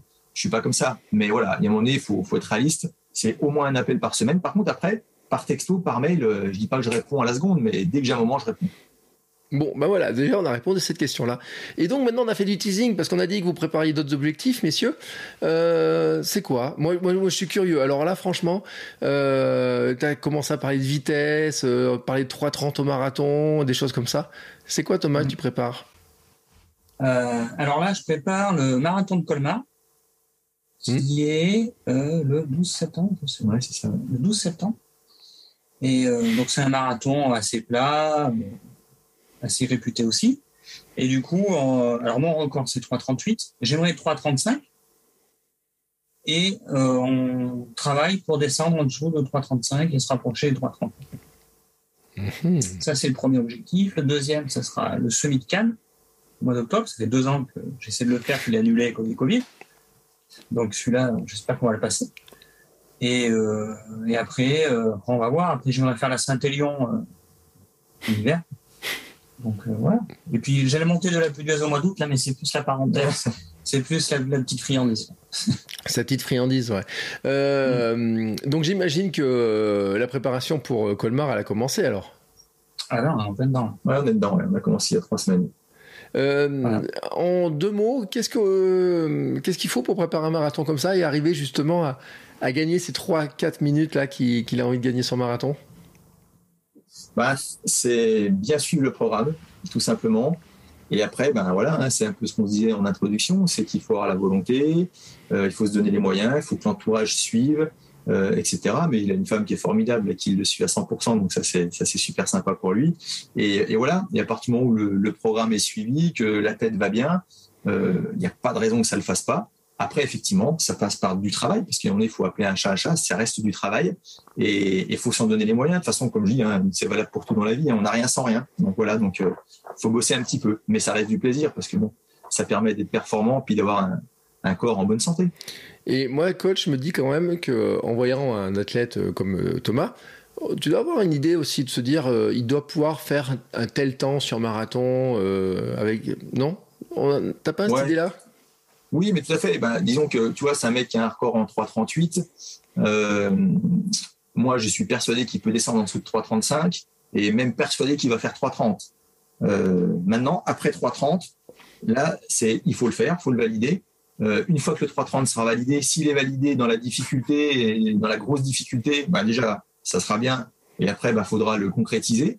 Maintenant, s'il fait 3,30, euh, voire 3,29, bah, pourquoi pas aller chercher 3,25 hein, Après, on rentre dans, dans, dans, ce jeu-là. tu sais sur quoi je bloque les 3,30 Les 3,30, c'est 12 km heure de moyenne pendant 42 km. Mm. Et 12 km heure, ça reste une barrière, en fait, souvent. Non, c'est une barrière que toi, tu te mets dans la tête, mais il n'y a aucune barrière. T'as aucune barrière. Et je vais te dire un truc, moi pour mon marathon de Paris, c'était la limite, c'était mon temps que je m'étais mis sur mon cardio, les 12 km heure.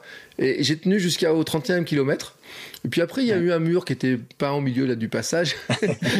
et ça fait boum. Mais euh, mon, mon, temps, et au début, je partais en 4, je partais, oh, je, oh, je vais courir, il faut que j'arrive. Après, après, je dis, je vais faire 4 heures, etc. Et euh, après, je m'étais mis en 3,45. Et puis, euh, après, finalement, je me suis dit, oh, allez, je peux, je peux faire un 3,30 et tout. Bon, il y a eu le mur au milieu. Mais moi, je, enfin, franchement, Thomas, 3,30. Crois en toi. Oui, mais je vais travailler. Oui, mais c'est dur.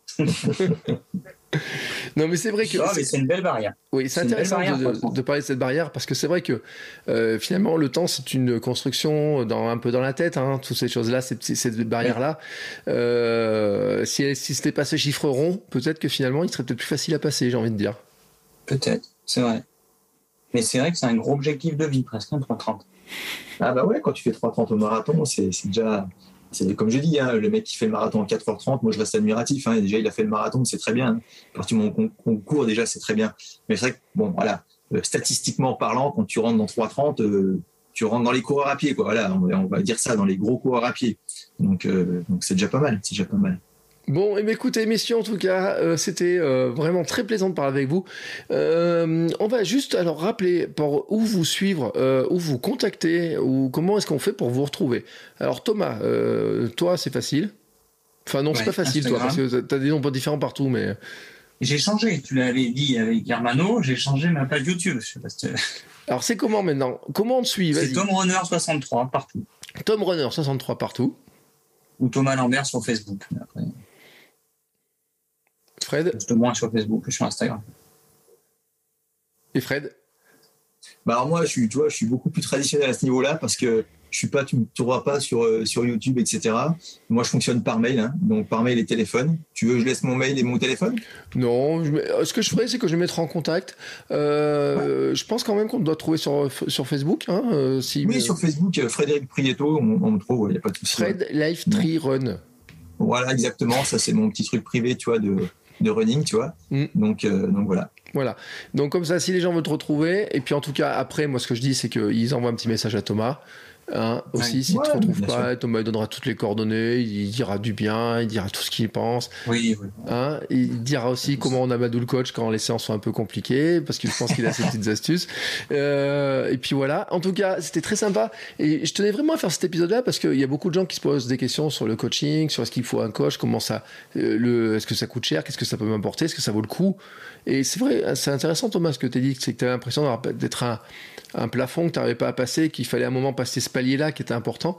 Et, euh, et c'est vrai que l'apport du coach aussi, c'est un œil externe et puis qui te prend euh, euh, au niveau où et puis qui va t'aider à passer ce cap-là. Ouais, bah, c'est ça, ouais. Bah, de toute façon, tu le sens au bout d'un moment que tu stagnes. Hein. Parce qu'au début, tu... c'est comme dans tout, au début, tu progresses très vite, en fait. En 4-5 ans, tu fais que progresser. Et bah, après, tu, forcément, tu atteins ton palier palier naturel, quoi, je pense. Et euh, si tu veux, si tu veux tout découvrir un course à pied, il faut, euh, être entouré de gens qui s'y connaissent. Hein. De toute façon. Euh. Ouais, disons, que tu as deux choses. Tu as à la fois la personne qui, a une expérience, qui a une habitude, qui veut progresser, mais tu as, surtout, et tu beaucoup de gens aussi qui aimeraient s'y mettre, mais qui n'osent pas ou qui ont eu une mauvaise expérience parce que ben, mal accompagnés ou, des fois seul, et puis ben, on a vite fait de faire une petite bêtise euh, qui peut coûter cher.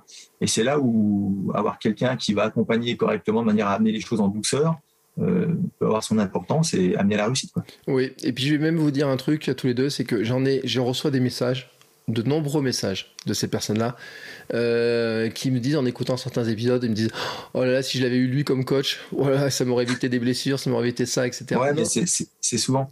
Mmh. on bosse là-dessus, hein. On bosse là-dessus. Quand je dis j'ai le j'ai des tibias qui couinent ou des choses comme ça. Ben, tu vois, quand j'ai mal au tibia ou j'ai mal derrière les genoux ou machin, et eh ben, tu vois, j'appelle Fred et puis bon, il va me donner deux trois astuces. Et euh, parce que tu vois, faut pas retravailler là-dessus. Ou t'as vu, des fois tu changes, tu me remets pas. Euh, ouais, ouais, bah, faut, faut, faut, prendre tout en considération et puis adapter par rapport à ce qui se passe. C'est pour ça, ce que je disais au début, c'est que je préfère travailler semaine par semaine. Mm. Donc, euh, donc, voilà, c'est traumatisant pour le corps la course à pied. Ouais, mais c'est sûr. D'ailleurs, l'application sur laquelle je travaille en, termes de développement, c'est ça, c'est pour apporter vraiment une application qui sera dédiée et qui pourra permettre de toucher un maximum de gens. Et ce sera vraiment de la santé à la performance, tu vois. Donc c'est intéressant. Et bien voilà, et bien je mettrai aussi les liens pour ceux qui sont intéressés. Euh, et puis un jour on s'y penchera sur cette application parce que c'est vrai que c'est un, sujet qui est intéressant, hein, les applications de suivi, ah comment on fait pour les suivre, bah, etc si, tu veux qu'on fasse un petit post quand elle sera prête à sortir, ce sera avec plaisir, hein. avec plaisir évidemment. Et eh ben sans aucun problème. Écoutez, euh, mais maintenant aujourd'hui, ben écoutez, on a fait une belle petite. Alors je sais pas si on appelle ça une sortie longue, coach. On a 1h20 d'enregistrement. Ah, c'est déjà une belle sortie, hein, 1h20. Ouais, c'est bon? on est dans la sortie longue? Ouais, c'est parfait. On y valide. C'est bon? Coach a validé. Donc on va pouvoir, on va pouvoir terminer cet épisode-là. En tout cas, merci à tous les deux euh, pour euh, le temps passé, pour les conseils, pour euh, l'approche, pour le, fonctionnement de votre petit couple. En fait, vous avez prévu un petit couple comme ça, c'était trop mignon. Et, puis, en tout cas, je vous remercie. Thomas, je te souhaite bah, du, des succès dans tes, dans tes projets. Hein. Merci. Moi, j'y crois à trois tentes. Sincèrement, Thomas, sincèrement, t'es affûté, t'es es, préparer et tout. Moi, j'y crois fort. Euh, s'il faut te réinviter, s'il faut te réinviter pour que euh, te dire, tu fais trois tranches, je te réinvite. Si tu veux, on peut le faire. Il hein, n'y a pas de problème. On peut faire des lives sur Instagram, etc. Il y a aucun problème. Euh, Fred, merci beaucoup aussi pour cette vision parce que c'était intéressant justement d'avoir la relation entre les deux, d'avoir cette vision là, euh, et puis de montrer aussi qu'il y a des philosophies de, de coacher, de coach euh, différentes entre ceux qui font beaucoup de volume, ceux qui préfèrent la qualité au volume, etc. Parce qu'il y a beaucoup de choses. Et en tout cas, merci beaucoup. Merci Fred euh, aussi donc pour ce temps. Et puis, eh ben, bonne euh, préparation des autres athlètes parce qu'il y a Thomas puis il y a les autres. Hein. J'espère plein de succès pour toi et tous tes athlètes et puis toi aussi personnellement. en tout cas, merci. Et puis nous, on se retrouve ben, très bientôt pour, bah non, pas très bientôt, la semaine prochaine pour un nouvel épisode avec un sacré garnement, un sacré gaillard, je vous garantis. Euh, vous allez voir, euh, en matière de, de, défis, euh, je pense que Thomas, il est largement au-dessus de toi. Ça, tu verras, ce sera la surprise. Ah, oula, alors attends. ciao, ciao. ciao, merci. Merci Bertrand, salut, ciao. Salut. Bon, c'est encore moi. J'ai un dernier petit mot à vous dire avant de vous laisser écouter un autre épisode de podcast. Si vous avez apprécié cet épisode, je vous invite à vous abonner, bien entendu, au podcast. Vous pouvez le faire sur Spotify, Apple Podcast et tous les lecteurs de podcast. Mais aussi, si vous le voulez, à laisser une petite note 5 étoiles sur Apple Podcast. Vous savez que ça aidera le podcast à se faire découvrir et à permettre à plein de gens de découvrir aussi les vertus du mouvement. Allez, ce coup-là, je vous laisse et je vous souhaite à tous une très belle journée.